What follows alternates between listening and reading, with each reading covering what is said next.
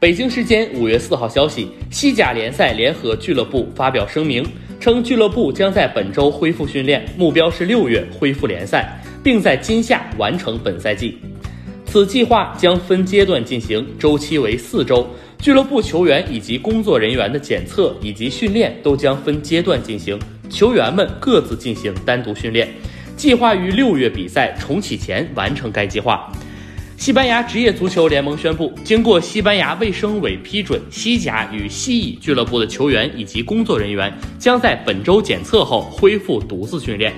西班牙职业足球的重启与西班牙经济重启密切相关。足球方面的收入占西班牙国民 GDP 的百分之一点三七，创造了十八万五千个就业机会。